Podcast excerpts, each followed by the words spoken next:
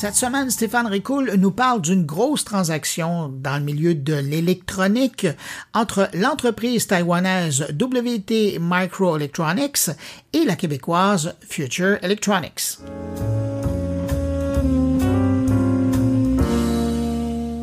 Même si ce n'est pas évident, mettons de côté l'aspect humain qui a déclenché la transaction d'affaires et essayons de regarder froidement cette transaction à 3,8 milliards de dollars US qui couvre quant à moi deux aspects ultra sensibles, semi-conducteurs et Chine. La transaction dont je parle, vous l'avez deviné, est celle reliée à Future Electronics, entreprise de distribution de composantes électroniques. L'acquéreur WT Microelectronics a annoncé le 14 septembre dernier avoir conclu un accord définitif pour acquérir 100% des actions de Future Electronics dans le cadre d'une transaction entièrement en espèces. Avec un tel investissement, je pense qu'on peut les croire quand ils disent que la combinaison des deux organisations est hautement complémentaire. Mais regardons cela d'un peu plus proche. Future Electronics est un important distributeur mondial de composants électroniques basé à Pointe-Claire qui a généré des revenus de 2,9 milliards de dollars américains avec un bénéfice d'exploitation de 228 millions de dollars américains et un bénéfice net de 184 millions de dollars américains pour le semestre clos le 30 juin 2023.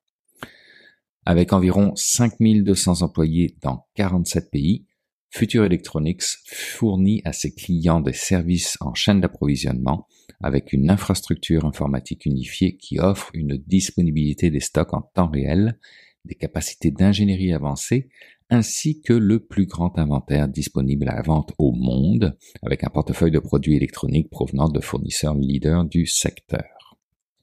De l'autre côté, fondé en 1993 et basé à Taïwan, WT Microelectronics est l'un des principaux distributeurs de composants semi-conducteurs à la croissance la plus rapide au monde grâce à ses relations avec plus de 80 fournisseurs dans tous les principaux segments de technologie pour servir une clientèle très diversifiée de plus de 10 000 clients dans le monde. Vous commencez certainement à comprendre que nous avons affaire ici à une équation qui ressemble à du 1 plus 1 égale 3. Dans une entrevue donnée pour la presse, le président de la zone d'innovation Technum pour technologie numérique exprime le fait que les Taïwanais ont bien saisi ce qui se passe avec la relocalisation des chaînes d'approvisionnement pour les semi-conducteurs. On avait des chaînes globales et des fabricants locaux. Les fabricants deviennent globaux pour servir des chaînes qui se veulent se régionaliser. Et effectivement, le nerf de la guerre, il est là. Avec cette acquisition, WT Microelectronics vient de se doter d'un réseau de distribution mondial absolument incroyable. Cette transaction est tout à leur avantage et la liste de plus-values est longue. Ils reconnaissent eux-mêmes dans leur communiqué de presse et se permettent même de l'écrire. Je vous la donne ici. Cette transaction leur permettra de 1. fournir des services transfrontaliers transparents à des clients du monde entier, 2 de parvenir à une diversification géographique, étant donné que WT Microelectronics n'a aucune présence en Amérique, pas plus qu'en Europe, Moyen-Orient ou encore en Afrique. 3. De fournir une gamme complète d'offres de produits, une expertise en ingénierie d'application ainsi que des services de gestion logistique de qualité supérieure. Et 4. Enfin, d'offrir une plus grande résilience de la chaîne d'approvisionnement qui profite aux fournisseurs et aux clients. Mais au-delà de cette transaction, si l'on regarde le paysage global des semi-conducteurs, qui, je le rappelle, même si j'en ai pas besoin, sont au cœur de nos vies de tous les jours, professionnelles comme personnelles, on le sait, attisent nos deux grandes puissances mondiales que sont les États-Unis et la Chine avec Taïwan au milieu de tout ça. Et pourquoi? Eh bien tout simplement parce que les prédictions de croissance mondiale de semi-conducteurs anticipent une hausse de 60% d'ici à 2030 par rapport à 2021, année où le marché était déjà proche des 600 milliards de dollars US. Nous sommes mondialement de gros consommateurs. Et ça ne fera qu'augmenter d'ici 2030. Si vous voulez une répartition de notre appétit pour ces petites puces noires, eh bien sachez qu'en 2030, nous dépenserons 350 milliards pour nos ordinateurs, incluant le stockage de données, 280 milliards pour nos cellulaires, 150 milliards pour nos voitures, 130 milliards pour nos industries, 95 milliards pour notre électronique grand public, genre nos télévisions, Et enfin, 60 milliards pour tout ce qui est communication filaire. Facile dès lors de comprendre que ceux qui contrôlent ces technologies bénéficient d'un avantage stratégique majeur. Mais faut comprendre aussi la chaîne de valeur des semi-conducteurs se caractérise par la coexistence d'effets d'interdépendance et de technologies dites de goulets d'étranglement. Je m'explique. Les États-Unis jouent un rôle dominant dans les étapes en amont de la chaîne de valeur. Recherche et développement, conception, production logicielle de design et dans la commercialisation. 47% des puces vendues en 2020 l'ont été par des sociétés américaines, ce qui leur permet de produire 38% de la valeur ajoutée mondiale du secteur.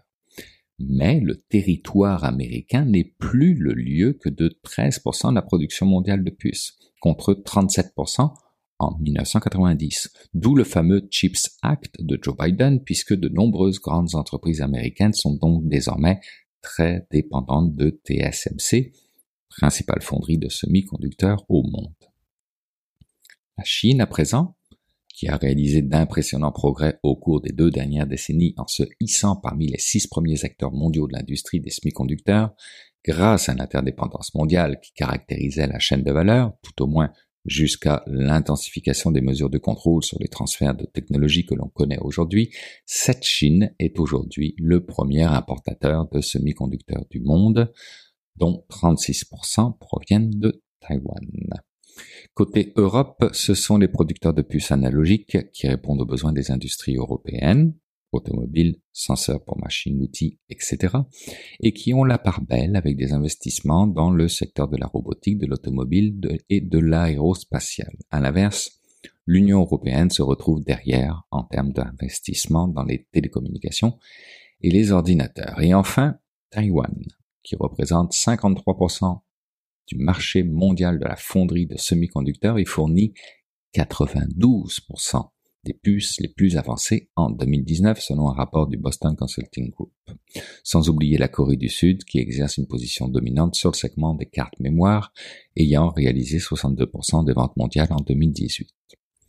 Dans tout ça, la transaction avec Future Electronics vient donc renforcer un peu plus la position privilégiée de Taïwan en regard à la série de sanctions en lien avec le marché des semi-conducteurs que l'administration Biden a émis mais avec des intérêts aussi chinois à hauteur de 11%, semble-t-il, comment se positionnera la taïwanaise WT Microelectronics face aux États-Unis qui intensifient leur stratégie pour étouffer le développement d'une industrie indépendante des semi-conducteurs en Chine et face à une Chine dont le taux de croissance annuel de vente de semi-conducteurs mondial est plus de 30% alors que ces deux joueurs revendiquent leur affinité avec Taïwan? Eh bien, j'ai pas la réponse mais je vais continuer de suivre ce genre de dossier, d'écouter et d'analyser ce qui se dit et s'écrit, et peut-être que dans une prochaine chronique, je serai en mesure de l'avoir.